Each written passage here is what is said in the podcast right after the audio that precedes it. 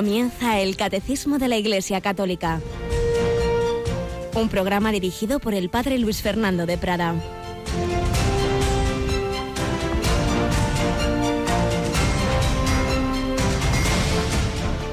Alabados sean Jesús, María y José. Muy buenos días, muy querida familia de Radio María.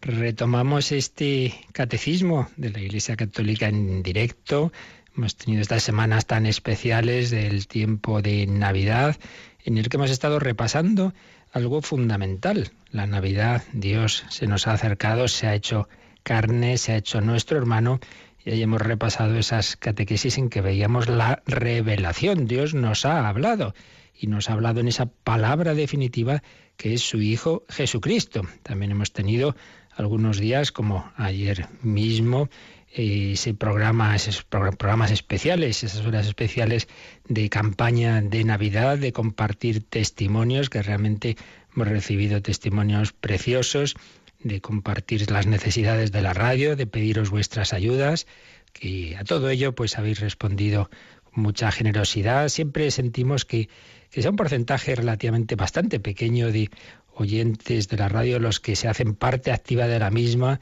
los que la sostienen, los que se implican como voluntarios o como donantes, pero bueno, va creciendo, va creciendo esa gran familia de Radio María. Tenemos con nosotros a Rocío García. Buenos días, Rocío. Muy buenos días. Hemos tenido mm, esos WhatsApps, ¿verdad? preciosos de testimonios desde niños hasta mayores, ¿verdad? Sí, especialmente me gustan esos mensajes de voz porque así pues em, sentimos más cerca a los oyentes. Claro que sí. Y bueno, este, este año 2017 es un año en el que vamos a vivir eventos muy importantes. Ante todo, a nivel de la Iglesia Universal, tenemos un centenario de unos hechos trascendentales. Eso es el centenario de las apariciones de la Virgen de Fátima. Así es. Y bueno, en Radio María en este mes, algo bastante menos importante, pero también tenemos un, un aniversario, ¿verdad? ya somos mayores de edad. Radio María cumple 18 años el próximo 24 de enero. El 24 de enero, 18 añitos, 18 añitos posibles gracias a tantísimas personas que han ido poniendo sus granitos o granazos de arena, sacerdotes directores, sacerdotes colaboradores, presidentes, tantas personas que han colaborado aquí y miles, podemos decir ya, de voluntarios. Hay voluntarios de programación, hay voluntarios de difusión, hay voluntarios en la emisora, hay voluntarios de centralita, de atender el teléfono, bueno, y tantos y tantos que, como digo, pues han, cada uno han hecho y, y siguen haciendo van poniendo ese granito de arena para que siga adelante esta radio de la Virgen. Y la verdad es que nos anima mucho el, recibir esos, esos comentarios donde se nos habla del bien que hace la radio, conversiones, matrimonios que, que se enmiendan. Bueno, ayer mismo uno de los uno de los mensajes que llegaba al WhatsApp, la verdad es que era impresionante, era un hombre que anónimo, por supuesto, que decía en un momento dado estaba tentado de, de ser infiel a, su mujer y en eso justo, pues como tantas veces, se encendió la radio, llegó un mensaje de, de Radio María tocó su corazón y curiosamente a la vez era precisamente un mensaje de la campaña, de la campaña de Navidad, pues a la vez que dio un donativo eso le ayudó a superar esa tentación y gracias a Dios pues, pues no cometió ese, ese pecado al que estaba tan tentado. Precisamente vamos a hablar hoy de pecado, de, de tentación, pero desde la perspectiva de la reparación, porque recordaréis que estábamos en el apartado del credo que nos habla de Jesucristo, eh, de su pasión en concreto. Habíamos ido viendo los misterios de su vida, estábamos ya en la pasión. Uno puede decir, uy, qué salto de, de la Navidad que hemos celebrado a la pasión. Pues no, ya hemos indicado que hay esa unidad. El Hijo de Dios nace en una situación de pobreza, de persecución, enseguida tiene que huir a Egipto. Hay una línea en la que, una línea continua de ofrecimiento de su vida en esas circunstancias dolorosas eh, que él asumió desde, desde esa encarnación y en la que ya miraba a ofrecer la vida en la pasión. Y por eso está esa escena de la presentación en que Simeón ya anuncia que una espada traspasará el corazón de María y que Jesús será signo de contradicción. Bueno, todo esto lo veremos precisamente hoy, pero lo digo un poco para que nos demos cuenta de que no hay una ruptura con lo que hemos celebrado en estas semanas pasadas de la Navidad. Pues nada, vamos adelante con esta contemplación, con este mirar los misterios de la vida de Jesucristo. Vamos también adelante con esa primera sección testimonial que nos habla de personas como nosotros, que en el día a día han respondido a la vocación cristiana a la santidad.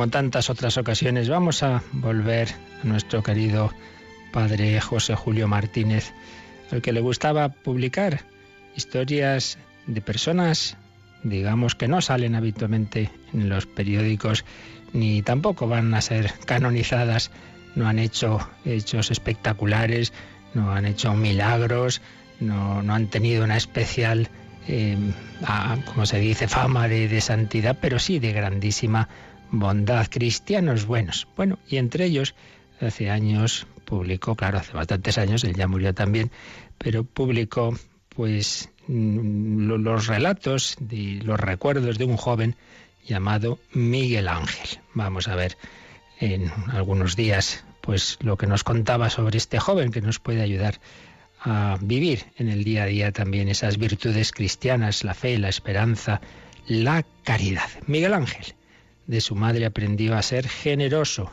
Él veía como ella, después de atender a los quehaceres domésticos, sacaba tiempo para llevar y traer del colegio a cuatro hijos pequeños de un guardia civil. A quien le preguntó si recibía algún dinero por este servicio, contestó enseguida, nada de dinero. Esa buena mujer del guardia civil tiene ocho hijos. ¿Hemos de ayudarla? ¿O es que no somos cristianos? Esta es la sana doctrina que Miguel Ángel inculcaba a su madre cuando ambos conversaban confiadamente por las noches y cuando ella le puso entre sus libros de texto un Nuevo Testamento que Miguel Ángel solía leer y meditar. Esto qué importante es que todos los días, todas las noches, que, sea lo último antes de dormirnos, esa palabra de Dios, esa palabra que Dios nos ha dicho. Este chico meditaba la palabra de Dios, oraba y estudiaba. Acabada la segunda enseñanza, se inclinó primero hacia la carrera de periodismo, pero luego pensó que penetrando en los profundos secretos del alma humana podría orientar a tantas personas que en nuestro desquiciado mundo viven angustiadas y por eso estudió psicología, con la ilusión de abrir un consultorio en el que pudiera ayudar a tantas personas desanimadas, incluso desesperadas, a recobrar la alegría. Porque este era el ideal de Miguel Ángel desde niño, hacer bien a los demás.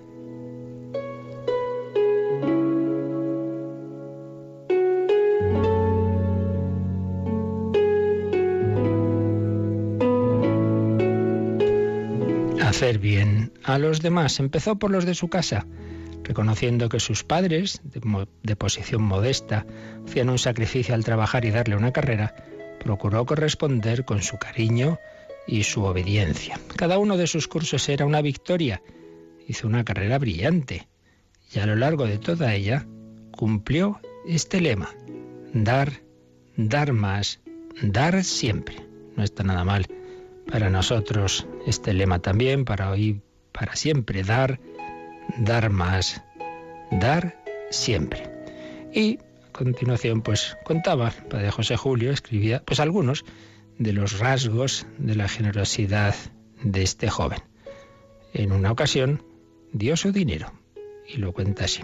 Igual que todos los padres a sus hijos estudiantes, los de Miguel Ángel querían darle alguna cantidad cada semana, cada mes, como él no tenía esas costumbres que algunos llaman vicios pequeños, de beber, fumar, etc., la madre decidió abrirle una libreta de ahorro y cada final de mes le ingresaba algunas pesetas, en aquella época era la moneda, por supuesto, en vez de darle una paga los domingos. Pero una tarde, al salir de la universidad, Miguel Ángel sorprendió lágrimas en los ojos de un hombre. Era un padre de familia. Estaba atrasado en el pago de la renta mensual de su piso. Se sentía ante la amenaza de ser echado a la calle con mujer e hijos. Todo corazón sensible a las lágrimas de un pobre es un corazón bueno. Miguel Ángel oyó al hombre, quedó persuadido de que decía verdad, le dio la dirección de su domicilio y le citó para tal hora del día siguiente.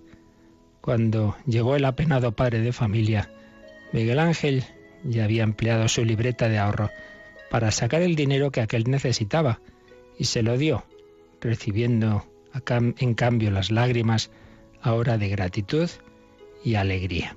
Terminado el mes, la madre busca la libreta para hacer su ingreso acostumbrado. Al verla muy disminuida se sorprende, ya que su hijo nada gasta para sí mismo. Le pregunta qué ha ocurrido y qué alegría, tanto para ella como para su marido. Al oír la respuesta de Miguel Ángel, pero mamá, ¿no me decíais que ese dinero era para mí? Pues ya que es mío, lo he dado a un padre de familia para que pague los atrasos de su renta y no lo echen a la calle con su mujer y sus hijos. Es lo que he aprendido de vosotros.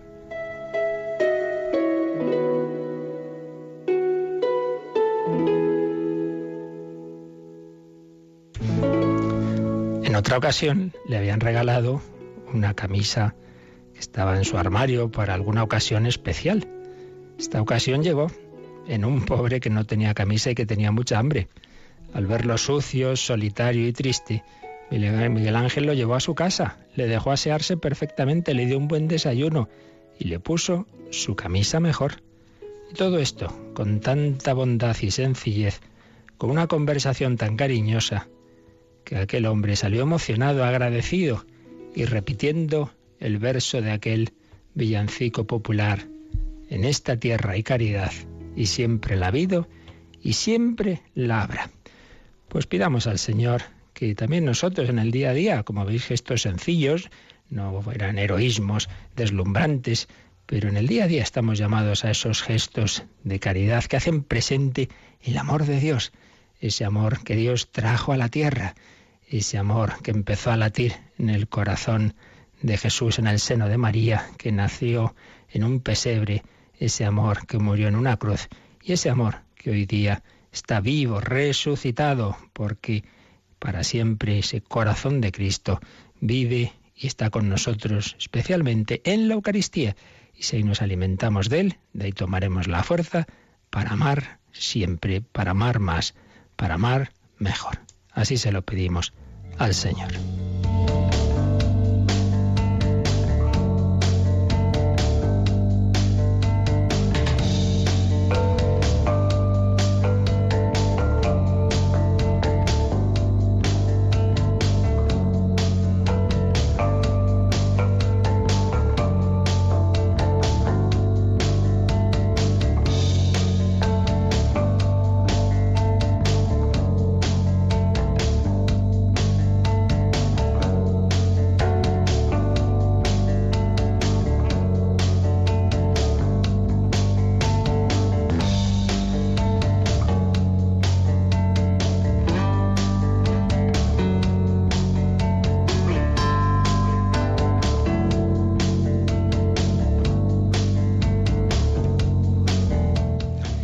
Bueno, pues vamos a contemplar este amor de Jesucristo cuando llegó al sumum que se da en la pasión, habiendo amado a los suyos que estaban en el mundo, los amó hasta el extremo, es lo que estábamos viendo en el catecismo y nos habíamos quedado, habíamos visto la agonía de Getsemaní en el número 612 del catecismo y vamos a entrar ya un poquito a ese misterio de, los misterios, misterio dentro del misterio que escribió San Juan Pablo II en Novo Milenio Neunte, que es esa pasión, que es esa muerte de Jesucristo, ese sacrificio único y definitivo. Nos encontramos con este titulillo de dos números del catecismo que dice así, la muerte de Cristo es el sacrificio único y definitivo.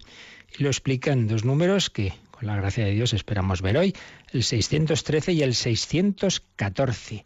Muerte de Cristo, sacrificio, sacrificio único y definitivo. Pues vamos a ver qué es esto con, comentando un poquito, viendo las citas que nos pone aquí el catecismo. Vamos, Rocío, con el número 613. La muerte de Cristo es a la vez el sacrificio pascual que lleva a cabo la redención definitiva de los hombres por medio del Cordero que quita el pecado del mundo y el sacrificio de la nueva alianza, que devuelve al hombre a la comunión con Dios, reconciliándole con Él por la sangre derramada por muchos para remisión de los pecados. Bueno, pues un numerito que como en general estos últimos que hemos estado viendo, pues está hecho de citas, citas bíblicas. Vamos a, ir viendo un poquito estas palabras que aparecen aquí eh, para explicar la muerte de Cristo. Se nos ha hablado de la palabra sacrificio, sacrificio pascual, la Pascua. Ha aparecido la palabra redención. Aparece esa expresión que Juan Bautista mm, usó para decir al principio quién era Jesús a sus discípulos, el Cordero que quita el pecado del mundo, expresión que como sabéis muy bien decimos todos los días en la Santa Misa, este es el Cordero de Dios que quita el pecado del mundo cuando vamos a comulgar. Aparece también la expresión de sacrificio de la nueva alianza, un sacrificio que devuelve al hombre a la comunión con Dios por el pecado nos habíamos separado de esa comunión. Aparece la reconciliación, reconciliación por la sangre derramada por muchos para remisión de los pecados, palabra de Jesús en la institución de la Eucaristía en la última cena. Bueno, cada una de estas palabras nos llevaría todo un curso, ¿verdad? Aquí obviamente hacemos una exposición sintética de lo esencial, pero creo que nos puede ayudar y particularmente a vivir mejor la Eucaristía, porque como veréis en los números que el catecismo cita, nos va a ir haciendo paralelos de cómo lo que ocurrió históricamente en esa pasión de Cristo se hace presente misteriosamente en la Eucaristía. Bueno, pues nos dice este número, 613, primero que la muerte de Cristo es sacrificio pascual. Bueno, primero digamos que sacrificio viene de sacum facere, hacer sagrado.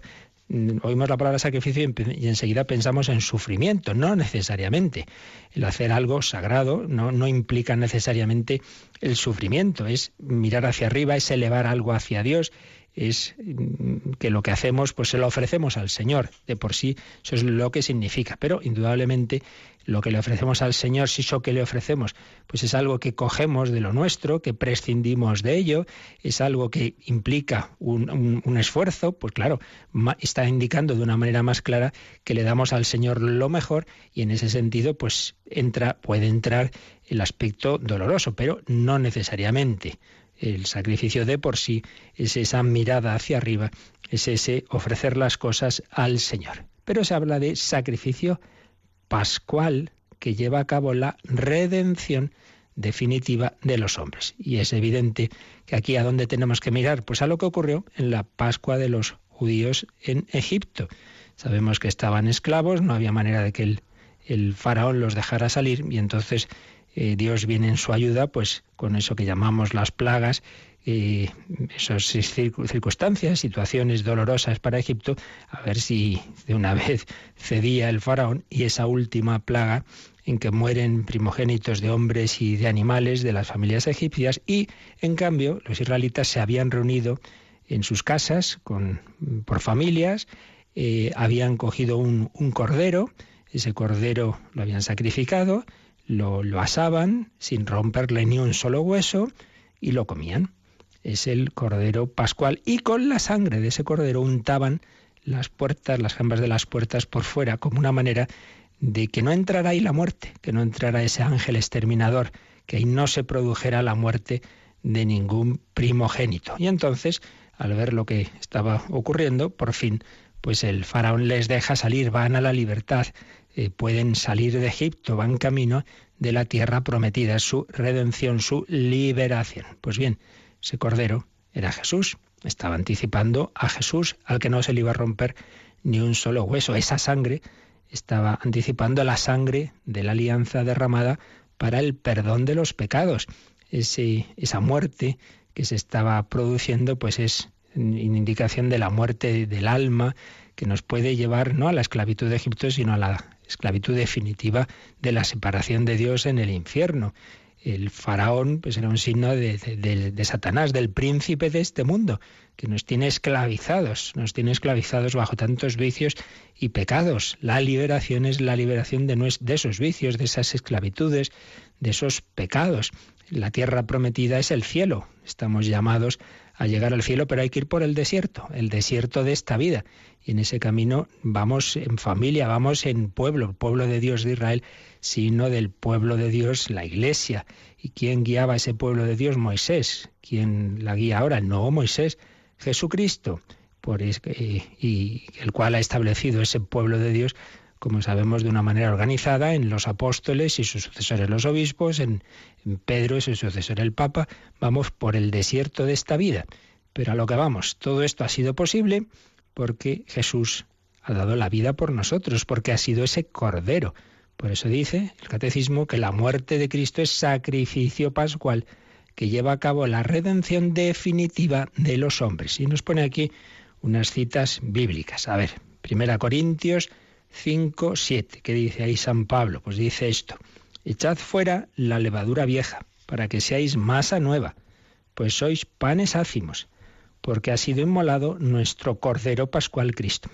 A ver, ¿qué quiere decir esto de la masa nueva, los panes ácimos? Aquí hay que ir un poquito al origen de la fiesta de la Pascua. Estamos diciendo que era el, que el sacrificio de Cristo es el sacrificio pascual. Os he contado un poquito cómo era esa primera Pascua, cómo fue esa Pascua de Israel en Egipto. Pero previamente hay un origen natural, por así decir, de la fiesta de la Pascua. Entre lo general, todos los pueblos primitivos, mucho más unidos al ciclo de la naturaleza que nosotros, que, que, estamos fuera de la naturaleza tantas veces en nuestras ciudades, etcétera, los pueblos primitivos se asombraban de ese milagro de la vida que se produce en primavera, como el invierno parece que todo muere, y pues tantas plantas pues con los fríos se, estropean, mueren, como caen en el otoño las hojas de los árboles, como hay animales que invernan, todo parece como que en el invierno la muerte vence. Pero llega la primavera y, y renace, renace la vida, vuelven a aparecer plantas, vuelven a crecer, vuelven a aparecer hojas, y entonces esos pueblos primitivos daban gracias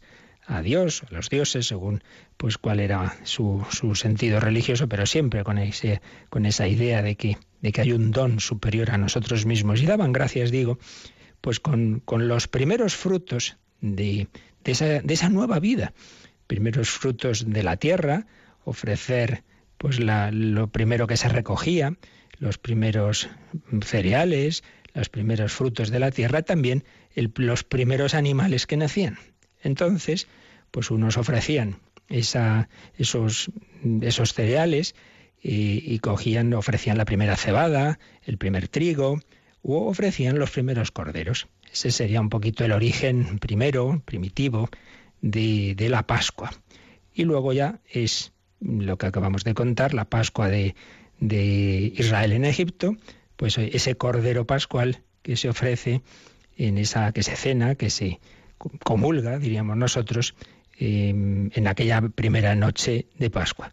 Claro, todo ello miraba a la Pascua definitiva, en la que va a ser Jesucristo el que se va a ofrecer, va a ser ese cordero, como antes apuntábamos. Y a su vez todo ello debe ser nuestra propia Pascua, en la que renazcamos cuando celebramos la Pascua de Resurrección, cuando la anticipamos en las Pascuas, felices Pascuas decimos también en Navidad, pues quiere decir que estamos llamados a renacer, a morir al hombre viejo, es decir, mm, el pecado, el bautismo de Jesús en el Jordán, el bautismo que Juan predicaba, pues era un bautismo en el que los que llegaban allí se arrepentían de sus pecados. Jesús no tenía pecados propios, pero iba con nuestros pecados para que murieran ahí, para que se ahogaran, por así decir, en esas aguas del Jordán. Y en cambio salir del agua es la resurrección es la vida nueva. Pues bien, dice San Pablo, echad fuera la levadura vieja. Eso era de la temporada anterior. Ahora el pan tiene que ser hecho con lo que se ha recogido ahora, en la cosecha de ahora. Que seáis masa nueva, pues sois panes ácimos, panes sin la levadura antigua. Entonces, con este ejemplo de que se hacía el pan con los frutos de la primavera, se nos está diciendo que nuestra vida también tiene que ser nueva, que en ella no debe haber nada del pecado pasado. Esta es un poquito la, la idea. Entonces, eh, nos dice San Pablo que ha sido inmolado nuestro Cordero Pascual Cristo para que nosotros seamos masa nueva, para que nosotros seamos libres, porque otra de las citas que aquí pone el catecismo es Juan 8, 34, 36, que recoge uno de esos diálogos, esos debates de, de Jesús con, con judíos en los que estaban discutiendo. Entonces dice, Jesús les contestó, de verdad os aseguro, todo el que comete pecado es esclavo del pecado. Pero el esclavo no se queda en la casa para siempre, mientras que el Hijo sí que se queda para siempre. Pues si el Hijo os hace libres, libres seréis realmente. En ese mismo capítulo aparece esa frase que tanto le gustaba a Juan Pablo II, la verdad os hace libres. Si el Hijo os hace libres, libres seréis realmente el hombre de hoy que tantas veces presume de libertad es esclavo, es esclavo de sus pecados, es esclavo de sus vicios. Pues bien, la libertad nos la da Jesucristo, Cristo nos da la libertad, pero nos la da porque se ha ofrecido por nosotros. Y por eso, otra cita que pone aquí este, este número del catecismo es de, de San Pedro. A ver, ¿dónde está? Sí, primera de Pedro 1.19, una cita preciosa que dice lo siguiente habéis sido rescatados de vuestra vana manera de vivir recibida de vuestros padres, no con cosas corruptibles, oro o plata, sino con sangre preciosa, como de cordero, sin defecto ni tara, la de Cristo. Fijaos qué bonito. La idea de San Pedro es esta. Estamos, estábamos esclavos de una manera de vivir de pecado, de de vicios, de, esas adicciones, diríamos hoy día. Éramos esclavos. Estábamos, diríamos también, secuestrados, secuestrados por el demonio. Entonces, en un secuestro, alguien ofrece un rescate, ¿no? Y libera al secuestrado. Pues bien, nosotros hemos sido liberados por un rescate, por una redención. Y aquí aparece esa otra palabra, redención. Vamos a redimir, redención de cautivos, órdenes que se ofrecían para liberar a, esclavos que habían hecho pues corsarios, etcétera, en otros tiempos, o eh, aquellas racías que hacían los turcos, etcétera, y había cristianos que se ofrecían, religiosos que se ofrecían a liberar a esos. Pues bien, ¿cuál era el pago? ¿Cuál es el pago que ha ofrecido Jesucristo? No es oro ni plata, dice San Pedro, sino su propia sangre. Hemos sido redimidos, hemos sido rescatados, hemos sido liberados de ese secuestro, de esa esclavitud por la sangre del cordero.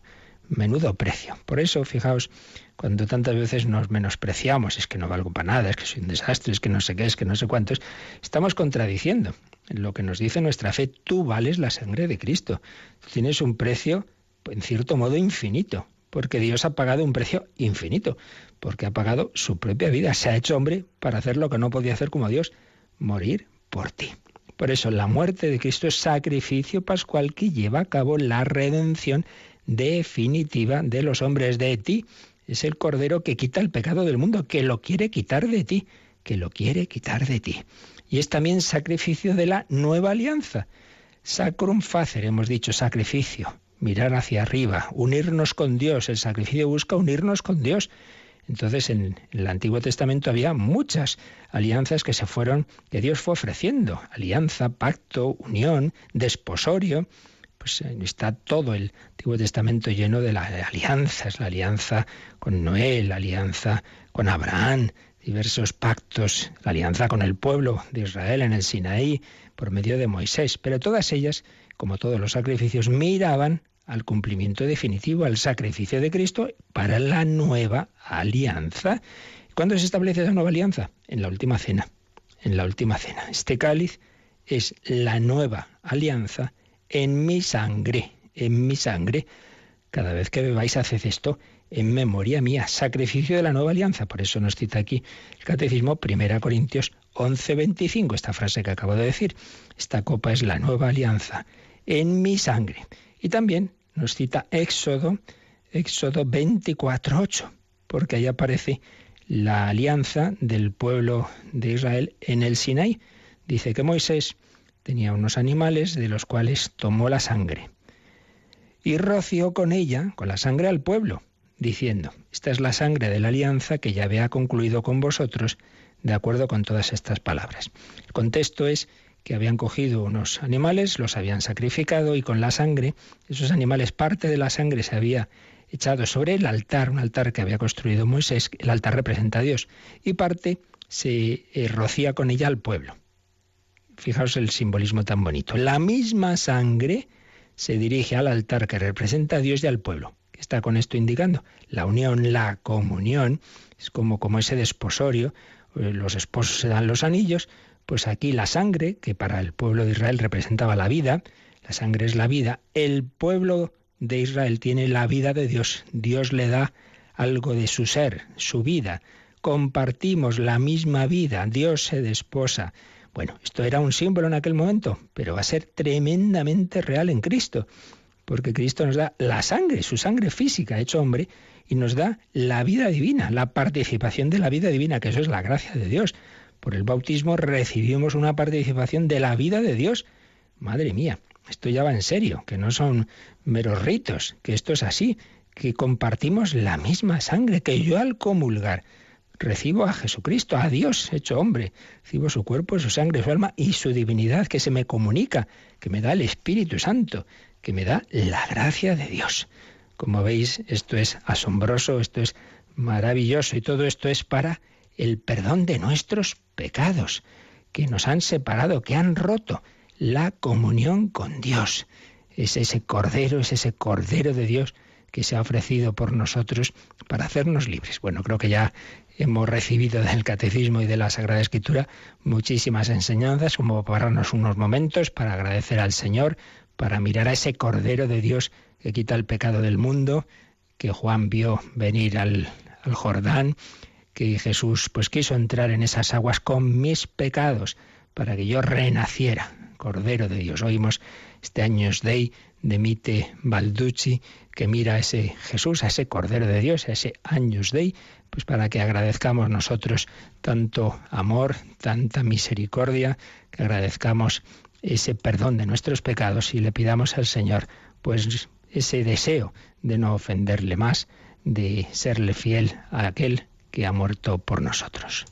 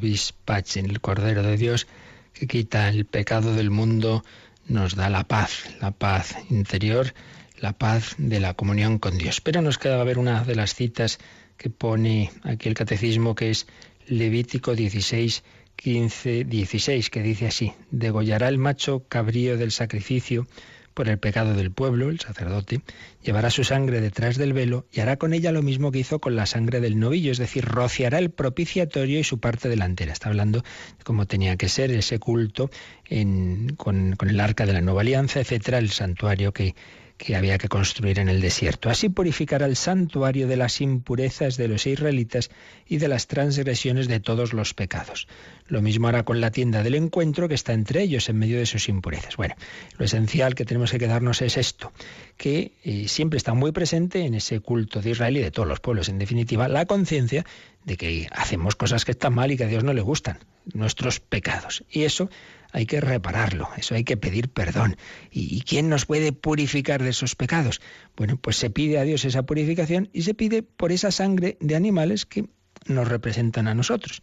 Lo que desde luego no podían imaginar es que todo esto era una profecía de otra sangre, la sangre del Dios hecho hombre, de ese Cordero de Dios que se iba a ofrecer por nosotros. Pues bien, esto es lo esencial, evidentemente, esto podríamos profundizarlo mucho más, pero creo que suficiente para que nos quedemos con la idea central de cuál es el sentido de esa pasión de Cristo, de ese sacrificio. Pero antes de pasar al número siguiente, el Catecismo nos pone un número marginal, el 1366, 1366, que nos puede aprovechar mucho a nuestra vivencia de la Eucaristía, porque lo decimos, la Santa Misa es un sacrificio. Orad, hermanos, para que este sacrificio.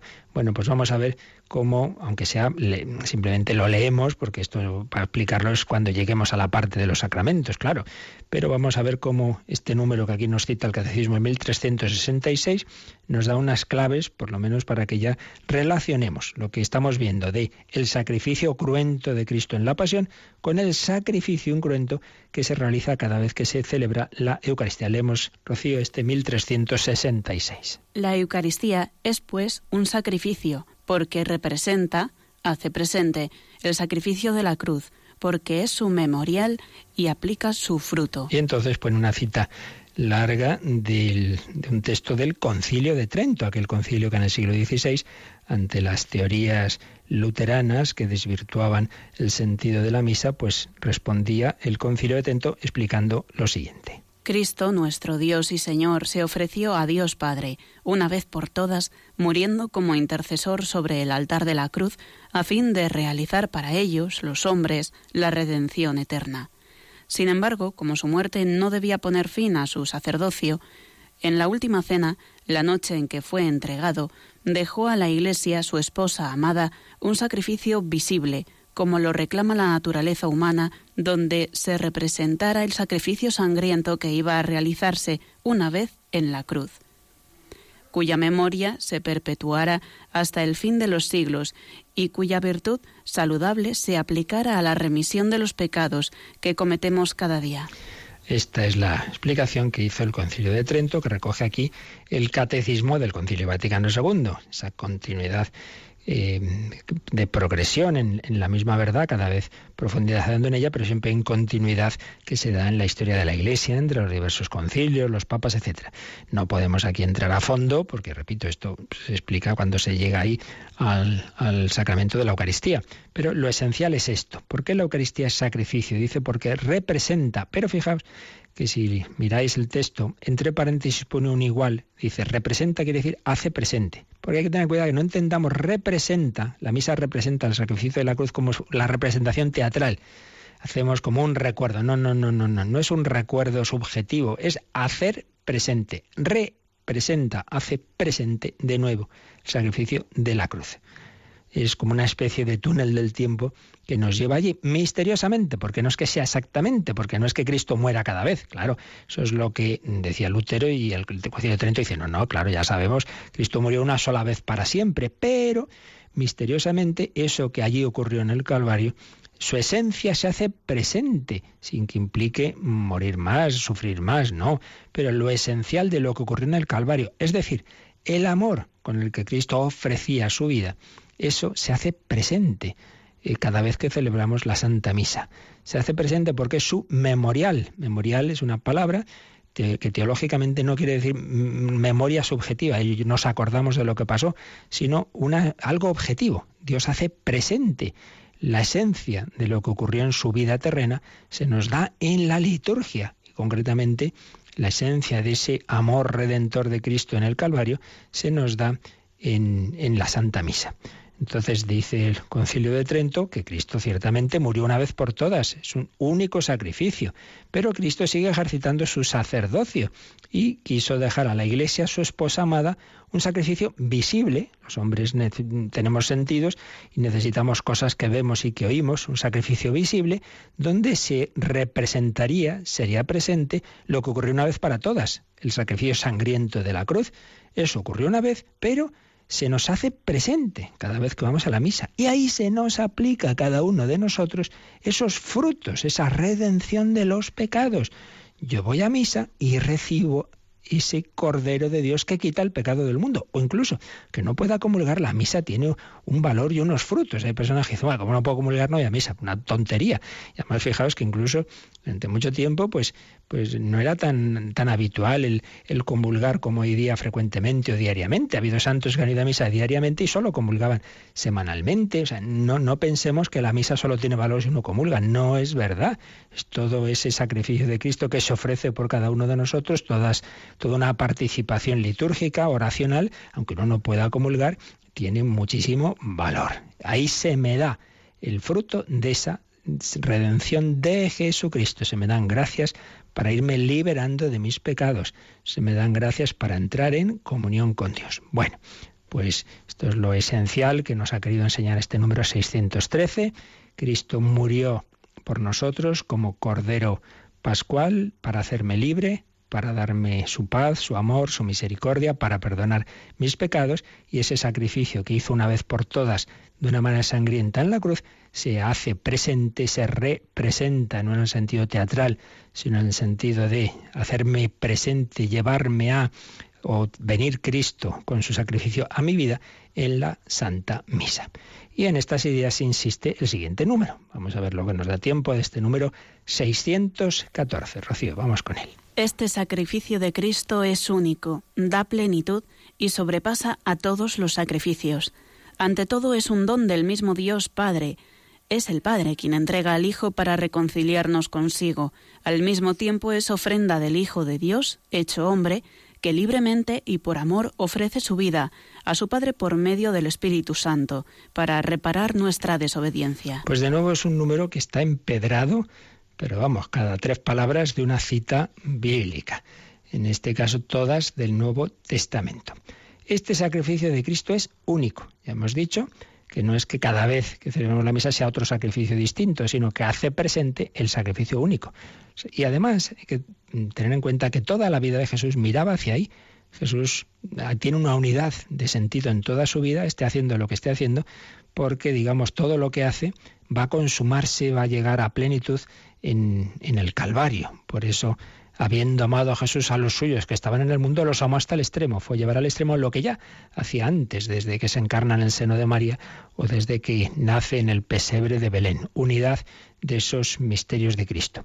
Sacrificio de Cristo único, que da plenitud y, y sobrepasa todos los sacrificios de la antigua alianza todo lo que se había hecho hasta ese momento, durante siglos, es anticipación, es profecía, es signo Mm, pobre, muy pobre, pero de lo que realmente iba a tener una riqueza sobreabundante y, vamos, absolutamente inesperada.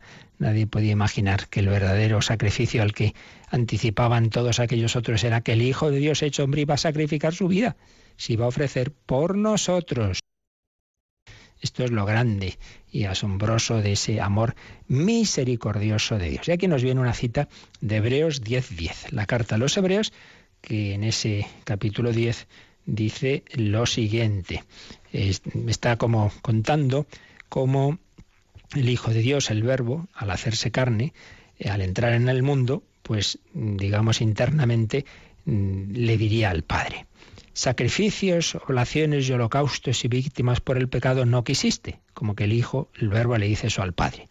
No, no te fueron agradables Entonces digo, aquí vengo, oh Dios, para hacer tu voluntad.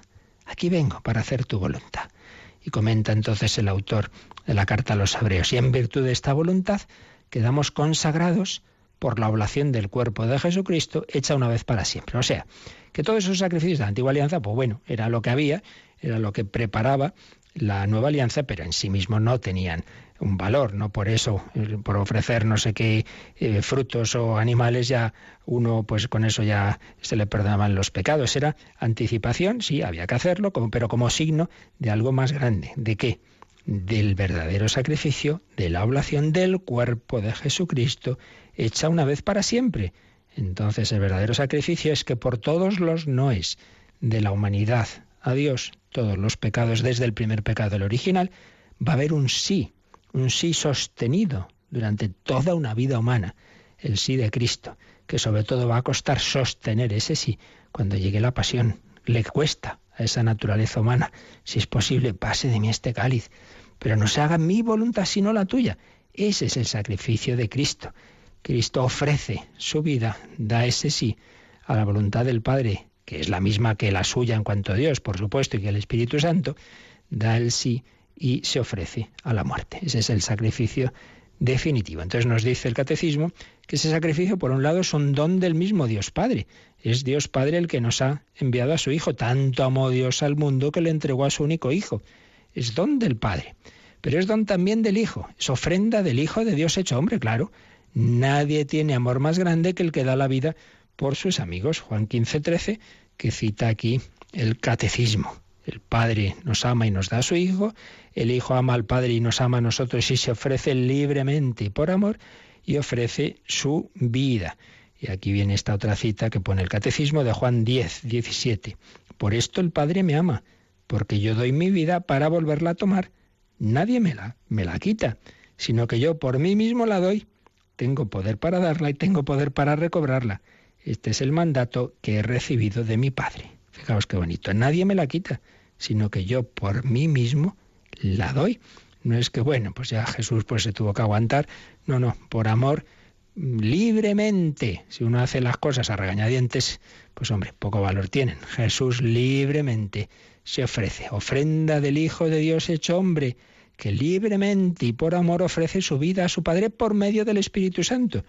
Y ahí hay una referencia a Hebreos 9, 14. Fijaos el, esta cita de Hebreos, y ya cogemos desde el versículo 13, dice así.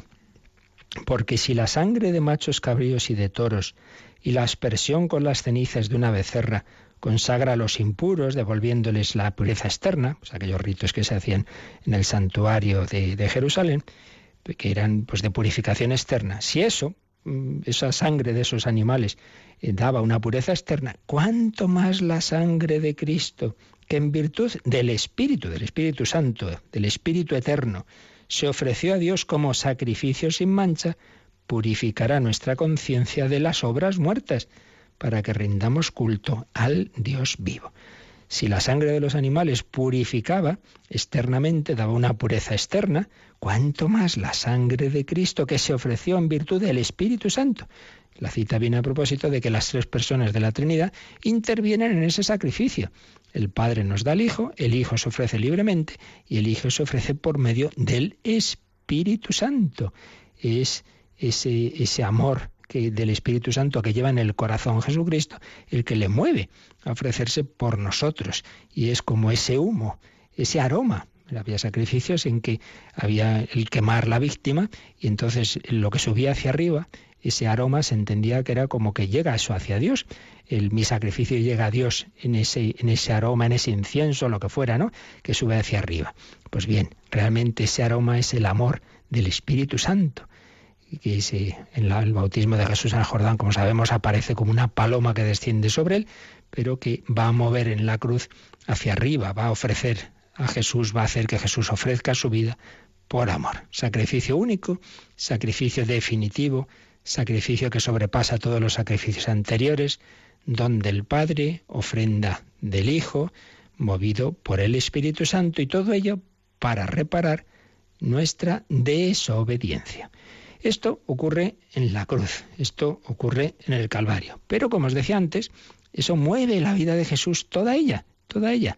Y fijaos que ya en la infancia de Jesús, en la infancia de Jesús, eh, a los 40 días de nacer, hay una escena, la presentación de Jesús en el templo, donde ya está claro la sombra de la cruz, donde ya aparece esa profecía a través del anciano Simeón. Vamos a leer, Rocío, aquí el catecismo nos pone como números marginales que, que vamos a ver lo que podamos y acabaremos mañana si Dios quiere, pero sí que nos da tiempo a leer este número 529, donde nos habla de esa presentación de Jesús en el templo, un número que ya vimos en su momento, pero que ahora lo tenemos que relacionar con este otro, porque ese sacrificio de Cristo ya estaba anticipado, profetizado en esa escena del templo. Leemos 529. La presentación de Jesús en el templo lo muestra como el primogénito que pertenece al Señor.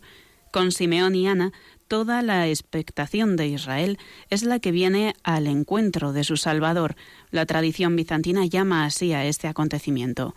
Jesús es reconocido como el Mesías tan esperado, luz de las naciones y gloria de Israel, pero también signo de contradicción. La espada de dolor, predicha a María, anuncia otra oblación, perfecta y única, la de la cruz que dará la salvación que Dios ha preparado ante todos los pueblos. Esto que hemos comentado en otras ocasiones, la Biblia muchas veces pues nos desconcierta, no acabamos de entender, pero cuando uno ya la va mirando desde el final, desde Jesús, es como un puzzle que entonces ya todo va cuadrando. dice, anda, ahora voy entendiendo, todo al final está relacionado.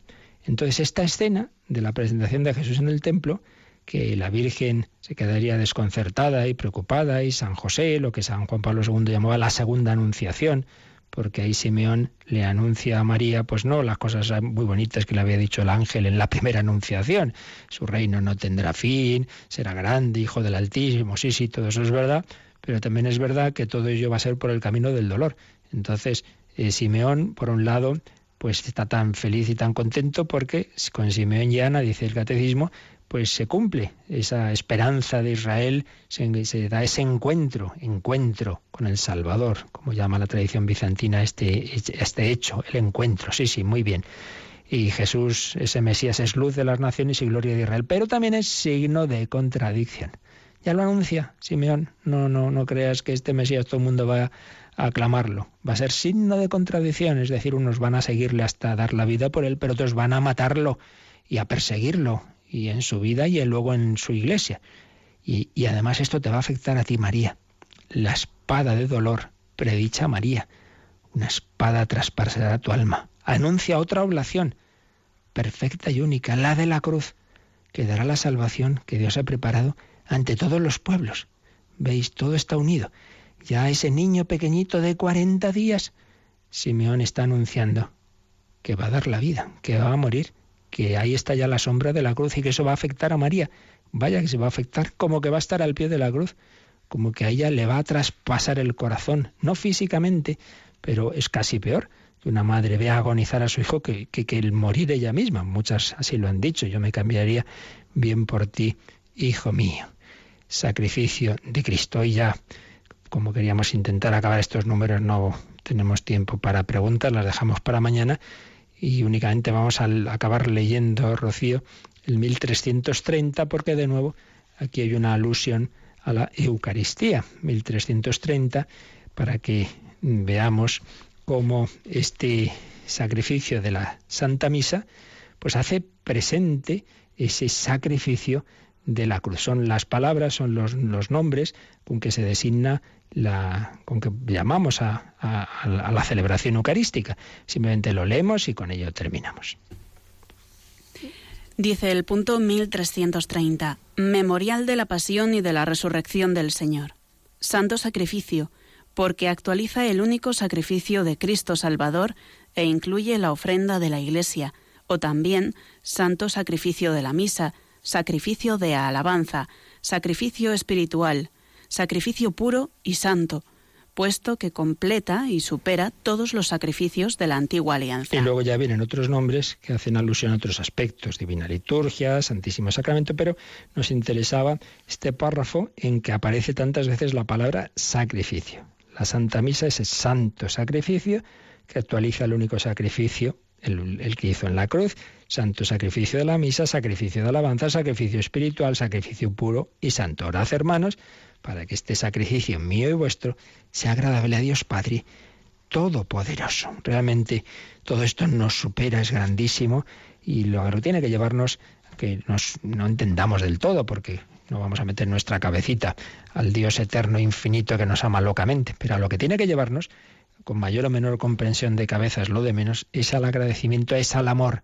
Madre mía, si Dios ha querido hacerse hombre para poder hacer lo que no podía hacer como Dios, que es morir por mí, se ha hecho hombre para mostrarme ese amor tan grande, para atraerme, para desposarme yo, cuando sea elevado sobre la tierra, atraeré a todos hacia mí, para que me mueva el amor y entonces yo me una a Dios, no por obligación, no porque no hay más remedio, no porque es mi creador, no porque si no pues me puedo quedar eternamente separado de él. Bueno, mm, agarrémonos a lo que sea, pero sobre todo, ojalá por amor. Cristo ha dado la vida por mí. Nadie tiene mayor amor que el que da la vida por sus amigos.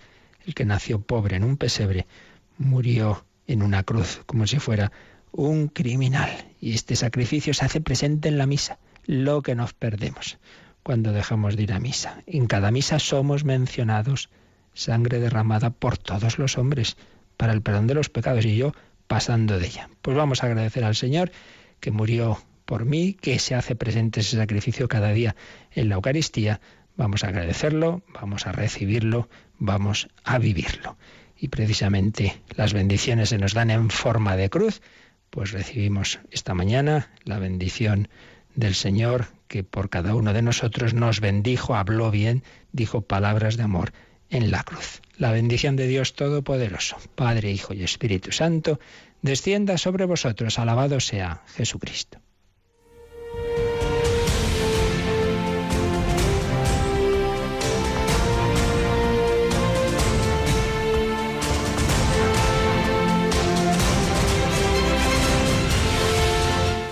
Han escuchado en Radio María el Catecismo de la Iglesia Católica. Un programa dirigido por el Padre Luis Fernando de Prada.